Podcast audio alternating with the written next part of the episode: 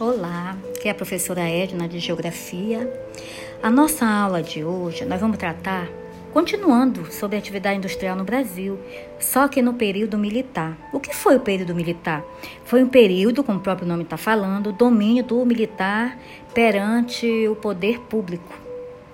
Nós vamos ver que várias características é diferenciada o governo utiliza de pressão para dominar a classe excluída, a classe menos favorecida. Nós vamos também ter um entendimento do milagre econômico. O que significou? Tudo isso você vai descobrir lendo a página 20, 21, 22 e 23.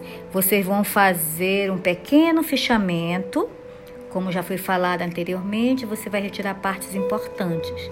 E na página 24, vocês vão ter uma atividade onde vocês vão estar desenvolvendo no caderno a questão 1, 2 e 3. Somente a questão 1, 2 e 3, sendo que a questão 3 tem duas alternativas.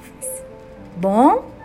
Assim, bem, desenvolva sua atividade bom trabalho e que a gente realmente possa estar desenvolvendo essa, essa parceria. Bom trabalho.